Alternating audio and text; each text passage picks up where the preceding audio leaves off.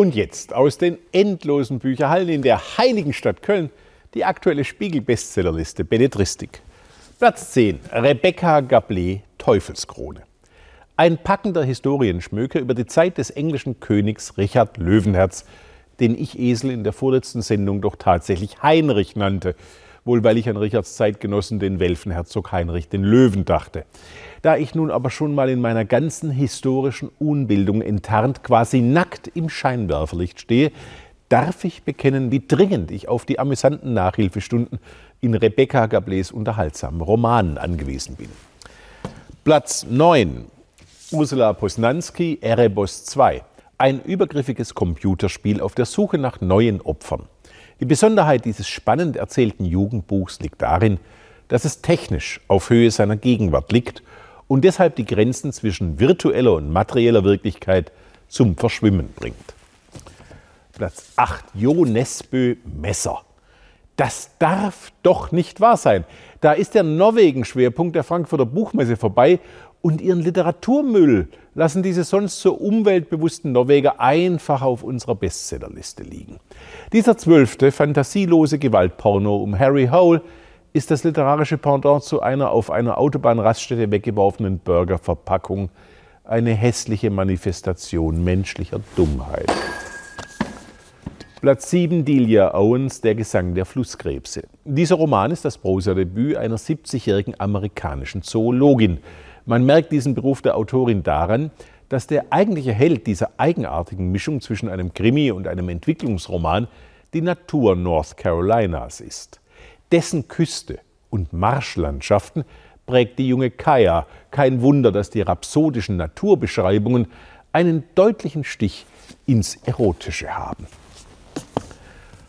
Platz 6. Eugen Ruge Metropol. Für seinen autobiografischen Familienroman in Zeiten des abnehmenden Lichts hat Eugen Ruge den Deutschen Buchpreis erhalten.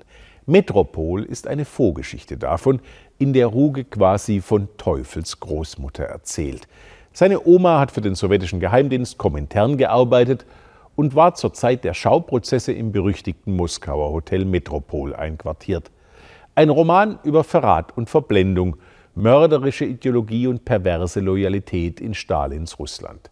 Historisch interessant, für mich ging die Verquickung realer Dokumente mit poetisch Imaginiertem allerdings nicht ganz auf. Platz 5. Martin Suter, Almen und der Koi. Angeblich geht es in diesem auf Ibiza spielenden Krimi um einen verschwundenen 23 Kilo schweren Koi-Karpfen namens Boy. Tatsächlich kreist Martin Suters Roman aber um allerlei Finessen des Reichtums, wie die Feinheiten des Innenausbaus von Privatjets, angemessener Abendgarderobe für Herren bei über 30 Grad und 80 Prozent Luftfeuchtigkeit, sowie die Unterschiede zwischen Röderer Kristall und Grüg Vantage Brut, ein lupenreiner Protzporno. Platz 4 Ildiko von Kürti, Es wird Zeit. Ich finde mich gerade nicht mehr zurecht in meinem Leben, sagt die Hauptfigur in Ildiko von Kürtis neuem Roman. Ich trauere um meine Mutter, die in vier Tagen beerdigt wird. Ich begegne meiner ältesten Freundin wieder, an deren Grab ich wahrscheinlich als nächstes stehen werde. Und mitten in diesem emotionalen Krisengebiet taucht auch noch Heiko auf, der mein Haus kaufen und mich ins Bett kriegen will. In der Tat ächzt dieser leichte, lebenskluge Unterhaltungsroman ein wenig unter all dem, was die Autorin sich darin vorgenommen hat. Aber allein schon das und wie Ildiko von Kürti in diesem Buch Altern, Krebs, Tod und Sterblichkeit ins Auge blickt, verdient Respekt. Platz 3. Jojo Moyes wie ein Leuchten in tiefer Nacht. Dieser Roman erzählt von einem in der Tat sehr wunderlichen staatlichen Förderprogramm 1937 in den USA. Im Zuge von Franklin D. Roosevelts New Deal gab es auch ein Projekt, das die Versorgung der Landbevölkerung im östlichen Kentucky durch reitende Bibliothekarinnen vorsah. Leider dient diese spannende historische Folie der mit sehr beschränkten literarischen Mitteln arbeitenden Jojo Moyes trotz der in Kentucky vorherrschenden Bergkulisse nur zu einem im Wattenmeer des Kitsches strandenden Roman. Platz 2. Jussi Adler Olsen, Opfer 2117. An einem Strand in Zypern wird die Leiche einer alten Frau angespült, die anders als die anderen Flüchtlinge nicht im Mittelmeer ertrunken ist, sondern erstochen wurde.